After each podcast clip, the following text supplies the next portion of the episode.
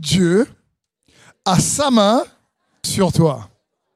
Je discutais avec un ami pasteur dernièrement et, on se rendait compte qu'il euh, habite sur la métropole et il me disait que c'était comment le Covid-19 avait quelque part rendu notre manière euh, d'être l'Église et de faire l'Église incontrôlable. Et il me disait, Steve, je ne sais pas des fois le, week-end qui va être là, s'ils vont, vont venir à la célébration, s'ils vont regarder chez eux. Et euh, merci ceux qui nous regardent derrière l'écran, merci ceux qui sont là. Et je disais, c'est une bonne saison pour qu'on puisse s'apprendre à s'abandonner entre ses mains. Parce que la vie, en réalité, beaucoup de choses qu'on croit contrôler, on ne les contrôle pas du tout. Et il faut qu'on puisse apprendre à laisser Dieu le contrôle de notre vie. Parce que lorsque tout semble devenir incontrôlable, la chose que tu dois te souvenir, c'est que Dieu a sa main sur toi quand même.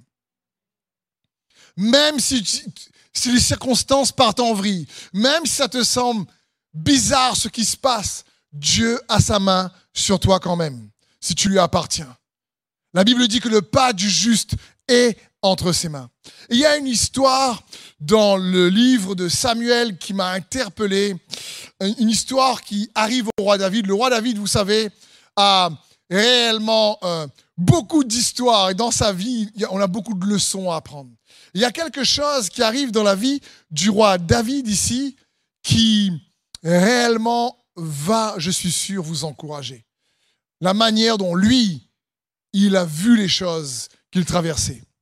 Et avant de vous expliquer le contexte de cette histoire, j'aimerais lire pour vous dans 2 Samuel 3, à partir du verset 37 jusqu'au verset 39, et ensuite je vous partagerai le contexte de cette histoire. Il est écrit, Tout le peuple et tout Israël comprit en ce jour que ce n'était pas par ordre du roi qu'Abner, fils de Ner, avait été tué. Le roi dit à ses serviteurs, ne savez-vous pas qu'un chef, qu'un grand homme est tombé aujourd'hui en Israël? Je suis encore faible, quoique j'ai reçu l'onction royale, et ces gens, les fils de Tserouya, sont trop puissants pour moi.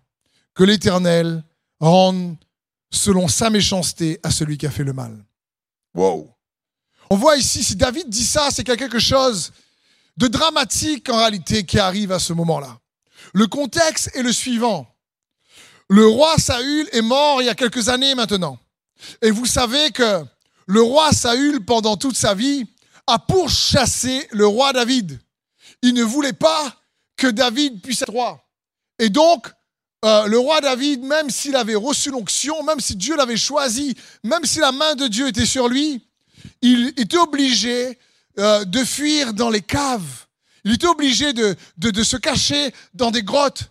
Et c'était compliqué. Saül, qui était roi puissant avec toute son armée, poursuivait David.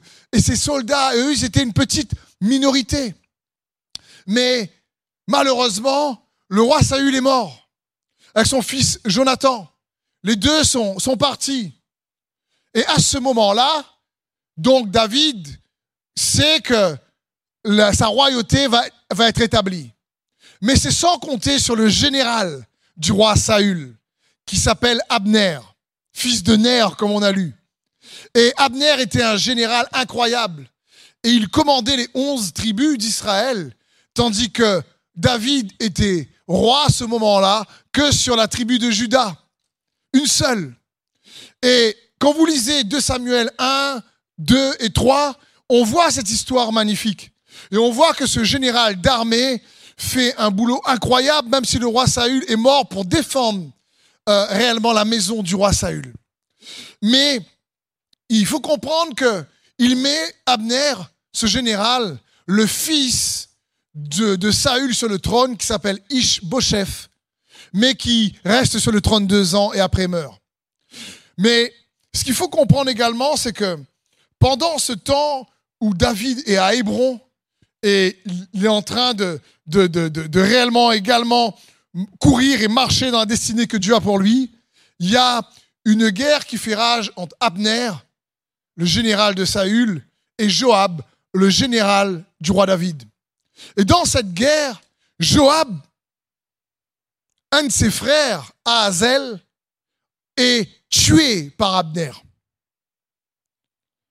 Joab avait deux frères, Abishai et Ahazel, les fils de Tserouya, qu'on vient de lire ici. Et ce qui se passe, c'est que Joab était juste, ben, en colère. Il avait un désir de vengeance. Mais il y a un événement qui s'est passé et qui a fait réfléchir Abner. Abner va voir le roi David et lui dit, Dieu veut te mettre sur le trône.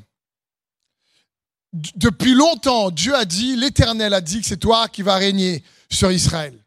Je suis le général des onze armées. Donc ce que je vais faire, je vais aller voir les différents responsables anciens de ces tribus et je vais leur demander de se rallier à toi parce qu'ils me font confiance. Donc fais alliance avec moi, dit Abner à David. Et David dit oui. Si tu fais ça, tu fais le plan de Dieu pour ma vie. Si on fait alliance, c'est bon. Dieu m'a oint, le prophète Samuel m'a oint pour que je puisse être roi. Et Abner va voir David, ils font alliance pour rallier tout Israël derrière la royauté de David. Parce que ça faisait déjà des années qu'il attendait ça. Mais ce qui se passe, c'est que lorsque David, après avoir reçu Abner et une délégation qui est venue avec lui, relaisse partir Abner librement parce qu'ils ont fait une alliance, voilà que le général de David arrive, Joab. Et il se rappelle que Abner avait tué son frère. Et Joab a un désir de vengeance. Alors à ce moment-là, Joab poursuit Abner avec son autre frère Abishai. Et il tue Abner. Et là, le roi David est désolé. Il est furax, comme on dit. Voici l'opportunité qu'il attend depuis des années s'écrouler à cause de son général. Ça fait des années qu'il fuit de cave en cave, de grotte en grotte. Morts. Son général, vaillant, que tout le monde respecte en Israël, a pris la relève. Et pendant des années, le général tient tête à David. Mais voilà qu'un événement fait que il a compris qu'il faudrait bien, ce serait bien de faire la volonté de Dieu. Et à ce moment-là, il va voir David pour faire la volonté de Dieu. Mais le général de David vient et tue Abner. Et là, David est désemparé. Il se dit, mais c'est pas possible. Ça fait des années. Joab, tu comprends pas ou quoi? Que j'attends et dès que l'opportunité arrive, voilà, la porte se referme en, en pleine face. Bam Imaginez David. Est-ce que toi, ça t'est déjà arrivé de désirer quelque chose pour faire le plan de Dieu pour quelqu'un, tu, tu désires une percée, et quand il y a une opportunité qui arrive, et quand ça arrive, voilà Il y a quelque chose qui se passe, et la porte se referme. David est dans cette situation en ce moment-là. Et il est désemparé. Et il dit, je suis encore faible, quoique j'ai reçu l'onction royale. Qu'est-ce qu'il est en train de dire? Il dit ici, ces gens, ces fils de Tserouya, sont trop puissants pour moi, comme on a lu tout à l'heure. Il est en train de dire, même si la porte, là, est en train de se refermer, même si les circonstances, je n'y arrive pas réellement, oubliez pas, il est un roi, il est, chef de la tribu d'Israël. Il règne sur Hébron. Mais malgré tout, il dit, je suis faible. Face à cette situation, je n'ai pas la capacité. Face à ce défi, ce challenge, je n'y arrive pas. Je n'ai pas de force par moi-même. Même si la main de Dieu est sur moi. Même si Dieu m'a oint. Et j'aimerais t'encourager, mon ami, mon frère, ma sœur. Tous, plus ou moins, on traverse des situations comme ça. Des fois, pas une, fois dans la vie, mais plusieurs fois. Où tu attends une opportunité. Et cette opportunité se transforme en opposition. Où tu attends une promotion dans ton travail. Et cette promotion se transforme en, je dirais, des promotions. Pas dire dégradation. Et c'est le cas de David ici. Et David, face à cette situation, il dit, mais je suis faible. Je ne vais pas y arriver, moi. Même j'ai reçu l'onction. La clé pour David, c'est que même face aux situations difficiles, il savait que la main de Dieu était sur lui. Il savait que Dieu l'avait choisi. Et j'aimerais t'encourager mon ami qui regarde sur Internet, toi qui es ici dans cette salle, pour te dire, quoi qu'il t'arrive dans la vie, quoi qu'il se passe, la main de Dieu est sur toi. Le mot Dieu m'a oint, ici le mot oint pour David signifie Dieu m'a choisi. Et Dieu t'a choisi pour ceux qui sont en Jésus-Christ, nous dit la parole de Dieu. Nous sommes choisis de Dieu. Et c'est ce que nous devons nous rappeler. David, même si les circonstances étaient difficiles, savait que Dieu était le Dieu du temps et des circonstances. Il savait cela. Il savait qu'il ne contrôlait rien. Il n'a pas contrôlé sa promotion vers la royauté. Il n'a jamais voulu se battre lui-même contre Saül. Il n'a jamais voulu s'établir roi par lui-même. Et Saül s'est retrouvé vaincu dans un autre combat. Pas contre David. Et avec son fils Jonathan, parce que David savait qu'il pouvait compter sur Dieu. Que si Dieu l'a choisi, que sa vie entre ses mains. Et mon frère, ma soeur, Dieu t'a choisi. Ta vie entre ses mains. Crois que ta vie entre ses mains malgré les circonstances qui parfois dérapent, malgré les circonstances parfois surprenantes. David savait juste qu'il était choisi comme toi et moi. Et il s'est accroché à ça. Il dit, face à ces circonstances, je peux rien y faire. Je ne sais pas quoi faire en fin de compte. Depuis le temps que j'attends, ça part en vrille. Il dit, je suis faible. Mais Dieu m'a choisi. Et ce que David vit ici, c'est pour ton enseignement, mon enseignement, pour toi et moi. David n'a pas laissé les circonstances venir le faire douter de son identité en Christ, en Dieu. Et j'aimerais t'encourager à ne pas laisser les circonstances, même difficiles, te faire douter de ton identité en Jésus-Christ. Tu n'es pas défini par tes circonstances. David n'a pas laissé la cave, les grottes, euh, réellement les géants venir d'évaluer qui il était aux yeux de Dieu. Et toi et moi, nous devons réaliser ça. Je t'encourager à ne pas te laisser dévaluer par les circonstances que tu peux traverser te pas laisser dévaluer par une situation difficile, te pas laisser dévaluer par des paroles dévalorisantes, te pas laisser dévaluer par euh, euh, euh, ton entreprise qui a fait faillite, ou par tes propres erreurs, par le fait qu'on te pointe du doigt parfois. David dit, je suis faible, mais je suis choisi. Je suis faible, mais la main de Dieu est sur moi. J'avais cette opportunité et s'est transformé en opposition. Mais gloire à Dieu, quand vous lisez la suite de l'histoire, les anciens reviennent vers lui plus tard pour lui donner la royauté. Mais David savait rester focalisé sur ce que Dieu pensait de lui. Même lorsque les portes se ferment, tu es choisi de Dieu malgré les défis que tu fais face.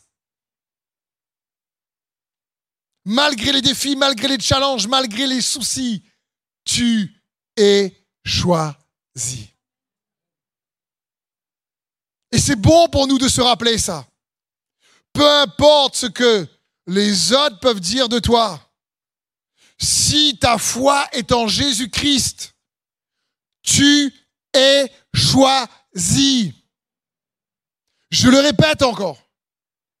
Si ta foi est en Jésus-Christ, malgré les défis, malgré les soucis, tu es choisi. Et c'est ce qui retenait le roi David. 1 Pierre 2, 9 nous dit ceci, pour ceux qui douteraient encore. La Bible dit, vous, ça parle de qui vous? C'est le Nouveau Testament là en plus. Vous, c'est toi. C'est toi et moi, c'est nous. Vous, au contraire, vous êtes un peuple élu. L'autre mot, c'est choisi. Vous êtes un peuple choisi. Des prêtres royaux, une nation sainte, un peuple racheté afin de proclamer les louanges de celui qui vous a appelé des ténèbres à sa merveilleuse lumière. Mon ami, quand une porte se ferme, une porte fermée ne peut pas stopper ta destinée en Jésus-Christ si tu gardes la foi. David savait ça. Il a commencé à servir auprès de Saül. C'était un chantre, faisait de la harpe et les démons fuyaient dans la vie de Saül. Peut-être que là, il y a déjà une opportunité. Il était poursuivi par Saül à coup de lance. Je pense qu'à un moment donné, il a reçu deux, trois lances, a évité un peu, il s'est dit, hmm, il vise bien quand même lui. Vaut mieux que, vaut mieux que je dégage de là. Je veux dire, il a, battu, il Goliath. Déjà, c'est wow, l'opportunité. Il commence à faire triompher l'armée de Saül. Et puis les femmes se mettent à chanter. David chasse, euh, Saül chasse mille, David chasse dix mille. Aïe, aïe, aïe. Et Saül le prend en grippe.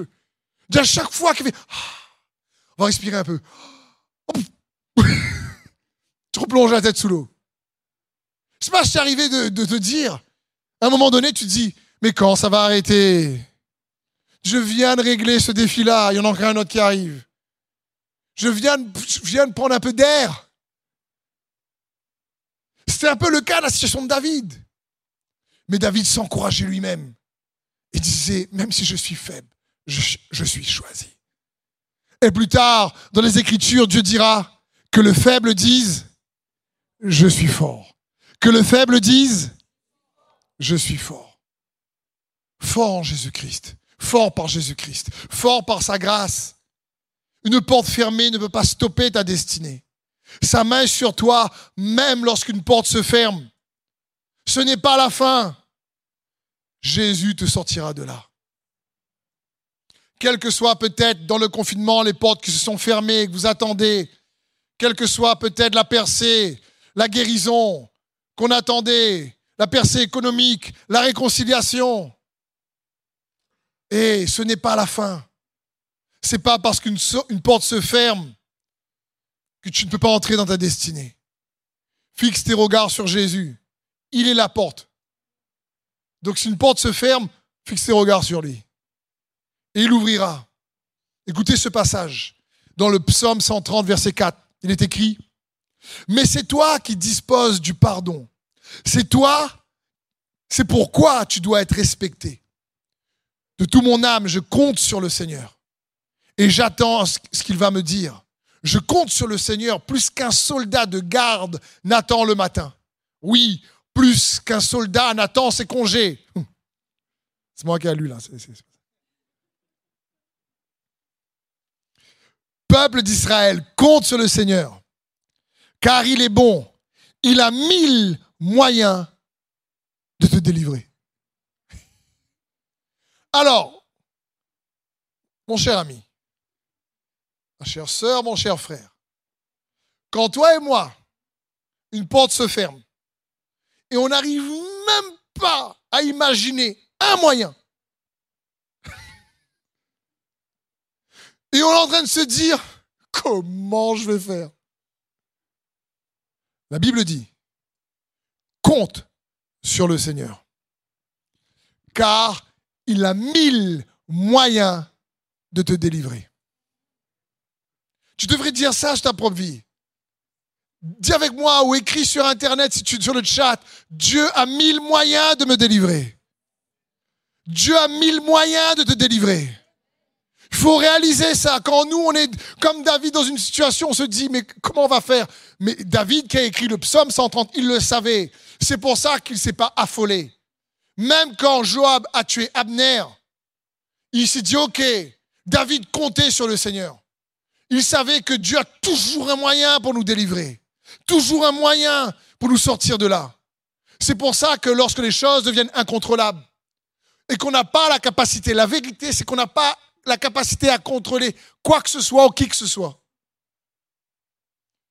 On n'a pas la, capacité à contrôler, mais on a la capacité à s'abandonner.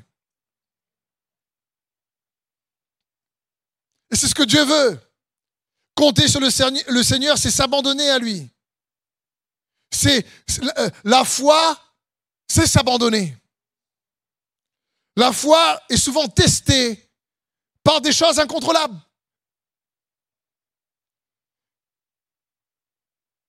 Et pourtant, la volonté de Dieu pour toi et moi est bonne. Pas tout le temps facile, mais bonne. Quand Jésus dit au Père, non pas ma volonté, mais ta volonté, il dit pas waouh, la croit. C'est génial. Le fouet, les crachats, la honte, l'ignominie, la trahison. Euh, vraiment, il ne dit, pas, pas ça, la lance, euh, vraiment, les clous. Il dit pas ça. C'est difficile à ce moment-là. Mais il dit non pas ma volonté, mais ta volonté. Pourquoi? Parce qu'il savait qu'il est le oin, c'est-à-dire le choisi parmi les choisis. Et qu'il savait que la volonté du Père était bonne envers lui. Et j'aimerais t'encourager à te rappeler que la volonté du Père est bonne envers toi. Elle est toujours bonne envers toi. J'ai une question à te poser. Réponds pas, hein, mais je pose quand même. Et à mes amis sur Internet également. As-tu déjà été déçu par Dieu?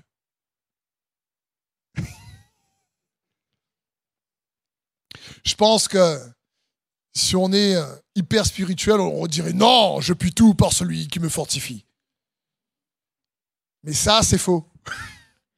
On le déclare, mais en réalité, on a tous plus ou moins déjà été au minimum une fois déçus par la manière de Dieu répond à nos prières ou à nos besoins, à la manière dont Dieu exerce sa volonté envers nous. La vérité, si on est un peu vrai, c'est ça. On a tous plus ou moins été des fois déçus la manière dont Dieu répond à nos prières. Parce que tu te dis, mais attends, Seigneur, pourquoi ça? Si tu as déjà dit une fois pourquoi à Dieu, c'est que tu as une déception quelque part.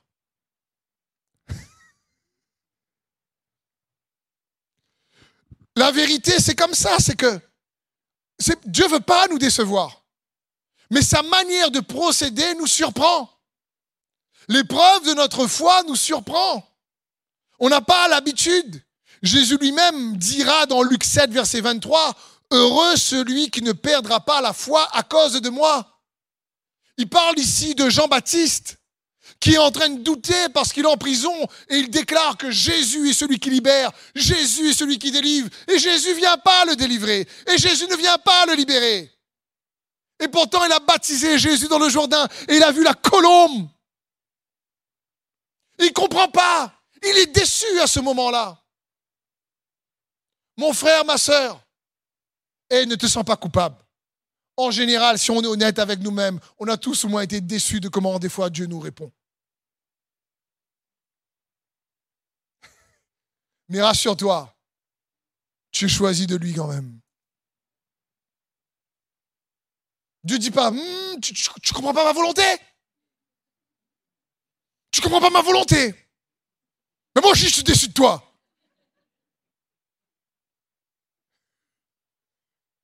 Heureusement qu'il n'est pas comme nous. Et Jésus disait cela, sa main sur toi même quand l'adversité te surprend. Dieu veut émonder, en réalité, au travers de l'adversité, notre foi pour qu'on puisse porter plus de fruits. Jean 15, 2 nous dit, tout sarment qui est en moi et qui ne porte pas du fruit, il le retranche, et tout sarment qui porte du fruit, il l'émonde, afin qu'il porte encore plus de fruits. Mon frère, ma soeur, peu importe les difficultés, porte du fruit, toi. Peu importe les situations, porte du fruit, toi. Peu importe que tu aies une bonne saison, une mauvaise saison, porte le fruit que tu peux, toi. Et, les situations vont réellement, oui, venir tester notre foi. Parce que la parole de Dieu est claire. Dans 1 Pierre 1,7, il est écrit, mais la foi éprouvée, mais la valeur éprouvée de votre foi, beaucoup plus précieuse que l'or. Pour Dieu, ta foi et ma foi plus précieuse que l'or. Et l'adversité, en réalité, vient révéler ce, que ce que en quoi on croit vraiment. L'adversité vient révéler ce que en quoi on croit vraiment.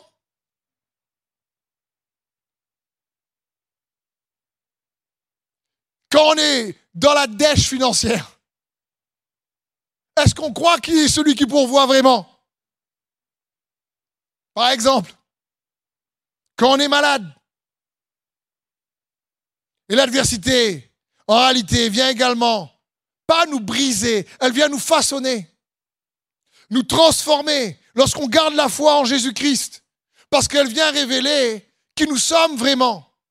L'adversité, en réalité, vient, si tu gardes la foi en Jésus, que tu te rappelles comme David que tu es choisi, tu viens découvrir des choses que tu ne savais pas à ton sujet. Tu viens découvrir ce qui te limite d'être transformé à l'image de Jésus-Christ. Tu viens découvrir ce que lui, il a déjà découvert. Tu viens découvrir quelles sont peut-être des manières de faire que tu ne vois pas en toi qui désirent saboter ta destinée. Tu viens découvrir une manière de faire que tu as qui va t'empêcher de devenir la meilleure version de toi-même en Jésus-Christ. C'est pour ça, quand l'adversité arrive, j'aime dire, Seigneur, montre-moi ce que je ne connais pas sur moi. Montre-moi, Seigneur. Transforme-moi. Et je déclare, oui, ta main est sur moi. Et ce que tu as commencé en moi, tu le termineras. Et c'est son cœur pour chacun d'entre nous. Le psaume 51, David dira, mais tu veux que la vérité soit au fond du cœur. Fais donc pénétrer la sagesse au-dedans de moi. David dit, mais attends, je, manque de sagesse dans l'adversité, je ne sais pas comment faire. Je ne sais pas quelle, face cette situation, comment réagir de manière sage, parce qu'en général, je réagis de manière impulsive. Mais si je continue à garder cette impulsivité, elle risque de m'empêcher d'entrer dans ma destinée. Alors Seigneur, montre-moi. Est-ce que tu as commencé en moi? Termine-le. Je veux garder la foi en toi. Donne-moi cette sagesse qui vient de toi. Je m'attends à toi. C'est un peu ce qui s'est passé avec Simon dans la parole de Dieu. Dans Luc 22, verset 31, lorsque Jésus dit, Simon, Simon, Satan vous a réclamé pour vous cribler comme le froment. Mais j'ai prié pour toi afin que ta foi ne défaille point. Et toi, quand tu seras converti, affermis tes frères. En train de dire, quelque part, Pierre, je t'aime fort, plus que toi tu m'aimes, mais tu n'as pas encore bien compris. Pierre, il y aura une épreuve parce que l'ennemi t'a réclamé. Mais j'ai prié surtout pour que ta foi reste là tu gardes confiance en moi, tu continues à compter sur moi. Parce que ça, ça va te révéler quelques carences que tu n'as pas vues sur toi. Mais ça va aussi te façonner, te transformer, te libérer, t'affermir, te rendre plus fort en moi, afin que tu puisses dire que le faible dise, je suis fort.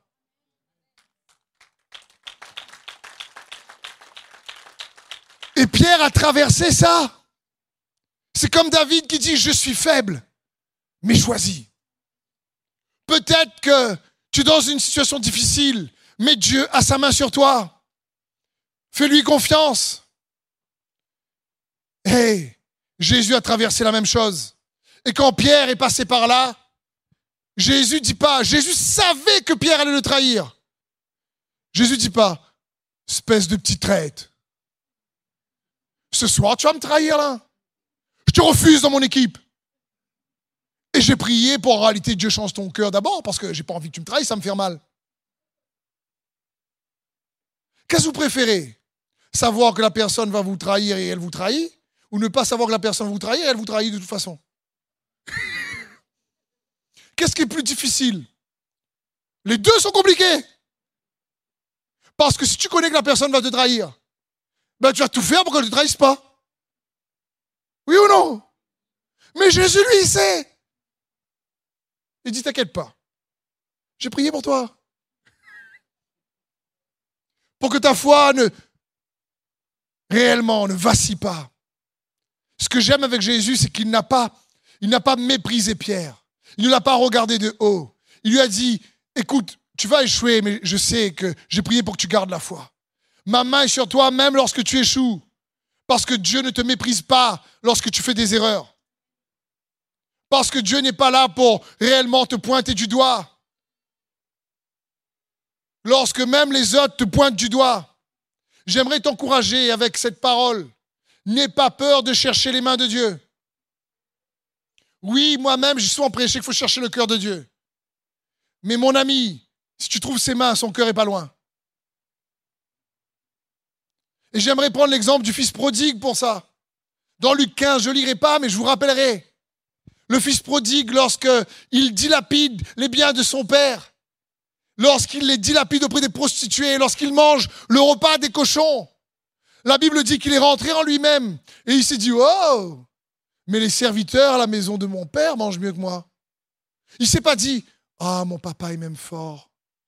Vraiment, je vais rechercher le cœur de mon papa parce que comme papa m'aime, il a un bon cœur pour moi.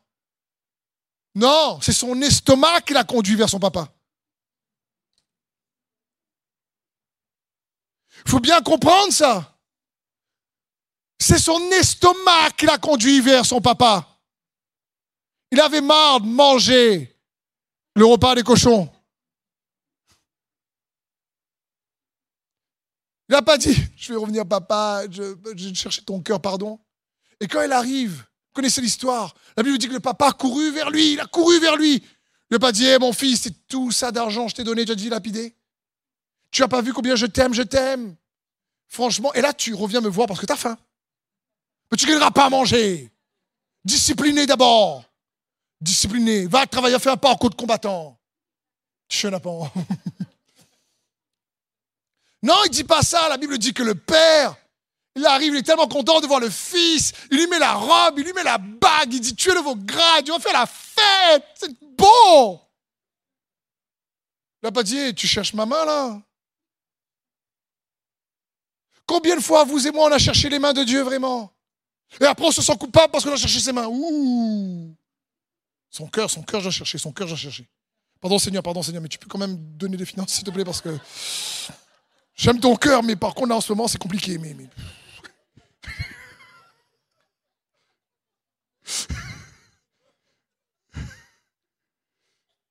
en général, oh, franchement, et puis le grand frère du, fils prodigue.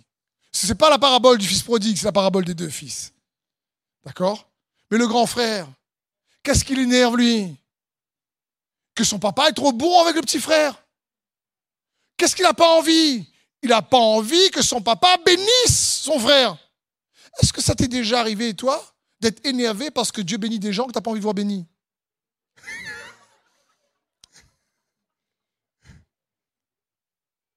Je suis sûr que ça t'est arrivé. Comme ça nous arrive à tous. Oh, pardon Seigneur, pardon Seigneur. D'accord, bénis-le Seigneur. Mais on a, des fois, tous, on n'a pas envie, des fois, de voir des gens bénis. On dit bénis le Seigneur, mais le cœur n'y est pas du tout. Hein.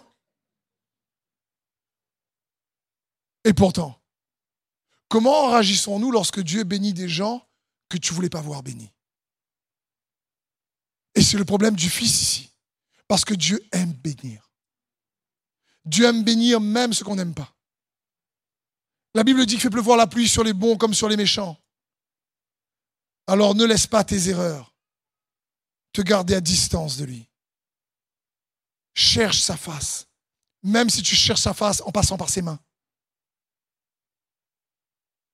Oui, je crois que l'amour du Père a tellement touché le cœur du fils que le fils s'est dit, mais purée, mon père m'aime tellement, qu'il a été capturé par l'amour du père ensuite. Et donc, quelles que soient tes erreurs ou les erreurs des autres à ton sujet, ne laisse pas les erreurs te définir. Ne laisse pas une situation te dévaluer, même si elle est difficile. Rappelle-toi que en Jésus-Christ, tu es choisi. Comme David, tu es choisi. La Bible dit, Jésus dit, c'est vous, c'est pas vous qui m'avez choisi, c'est moi qui vous ai choisi et établi. Vous savez, dans Genèse 19, je vais pas lire l'histoire, mais dans Genèse 19, on voit l'histoire de, la femme de Lot, qui, lorsque Sodome et Gomorre allaient être détruits par le feu, qu'est-ce que l'ange dit? Ne regarde surtout pas en arrière. Pourquoi? Parce que l'ange ne voulait pas qu'elle regarde le jugement de Dieu sur Sodome. Et elle s'est transformée ensuite en statue de sel. Mais comprenons bien, Dieu n'aime pas lorsque on a une mentalité qui se focalise tout le temps sur le jugement. Quand quelqu'un a un problème, eh ben, qu'est-ce que tu as fait pour avoir ça, toi? C'est quoi ton problème? Tu as fait une mauvaise chose pour mériter ça. Ou le serpent l'a mordu, Paul. Eh bien, ça doit être un, un gars maudit. Et puis, il est vivant, oh, ça doit être un Dieu. Dieu n'a pas une mentalité comme ça. Dans l'Ancien Testament, il dit à la femme de Lot, ne regarde pas à l'arrière. Ne pas, ne te focalise pas tout le temps sur le jugement, le jugement. Dieu va te juger. Dieu corrige à où, mon enfant? Dis plus, Dieu y aime à où, mon enfant? Traduction, Dieu t'aime. Et ce qui est important de comprendre, c'est que tout son jugement, à Dieu le Père. Tout son jugement est tombé sur Jésus-Christ. Et maintenant, il nous dit, quand on parle du repas de la communion, faites ceci en mémoire de moi. Se souvenir de moi. Souvenir de quoi? Qu'il a pris tous nos péchés. Qu'il a pris le jugement de l'humanité, présent à l'époque, passé à l'époque, futur à l'époque, sur lui. Et à la femme de Lot, il dira, ne regarde pas le jugement. Et à nous, il dira, rappelle-toi le jugement qui est tombé sur mon fils tellement je t'aime. Rappelle-toi le jugement qui est tombé sur mon fils tellement tu as de la valeur. Rappelle-toi ce que lui a enduré pour que tu puisses être accepté. C'est son cœur. Alors n'oublie pas que sa main est sur toi. Malgré les défis que tu rencontres aujourd'hui. Parfois, c'est nos propres erreurs qui nous mettent dans des situations compliquées. Parfois, c'est les erreurs des autres qui nous mettent dans des situations compliquées. Mais ne laisse pas les circonstances difficiles te dévaluer ou te définir. Je terminerai là-dessus. Vous connaissez dans l'évangile de Matthieu au chapitre 1, l'évangile commence par la généalogie de Jésus-Christ. Et il n'y a que cinq noms de femmes dans la généalogie. Ça commence par Jésus-Christ, fils de David, fils d'Abraham. Abraham engendra Isaac, Isaac engendra Jacob, Jacob engendra Judas et ses frères, les patriarches, et ça continue. Mais juste après, et ses frères, ça parle, et Judas engendra euh, un tel de Tamar. Et ça nomme le nom d'une femme. Et à part Marie, il y a quatre autres noms de femmes dans la généalogie de Jésus-Christ. Et elle n'était pas comme Marie, vierge avant d'avoir Jésus. Tamar s'est fait passer pour une prostituée pour coucher avec son beau-père. Ensuite, on parle non pas de Tamar, mais on parle de comment elle s'appelle encore Rab. Merci. Qui est aussi une prostituée. Ensuite, on parle de Ruth. On nomme les femmes hein, à ce moment-là. Et après, on parle de la maman de Salomon. On dit même pas qu'elle est la femme de David. On dit qu'elle est la femme d'Uri. Généalogie de Jésus-Christ. Et là, quand je lisais ça, je me suis dit, mais waouh Je veux dire, à part Marie, qui a mis au monde Jésus, les autres femmes, c'est que des femmes avec, excusez-moi, une vie un peu en bras cassés, quoi. Je veux dire, c'est pas une vie trop trop sainte. Mais elles savent que c'était racheté par Jésus. Et je me dis, si le Saint-Esprit a conduit Matthieu, c'est parce qu'il veut surtout mettre l'accent sur le fait que Jésus nous rend juste. Et que ce n'est pas ce qu'elles ont fait qui, les qualifie ou qui les catégorise, mais c'est leur foi qui les catégorise. Et je regardais l'exemple de ces femmes et je me suis dit, mais waouh Si Dieu a pris le temps d'écrire ces noms-là, alors qu'il n'y a pas d'autres noms de femmes en général, c'est que des noms d'hommes. Mais à chaque fois, femme avait une vie, on va dire dissolue, mais qui était rachetée par la foi, bam Et il la met dans la généalogie de Jésus, le Christ. Waouh Parce qu'elles avaient aussi la main de Dieu sur elles. Comme tu as la main de Dieu sur toi. Alors mes amis, j'aimerais juste vous encourager à ne pas vous décourager, quels que soient les défis que vous traversez.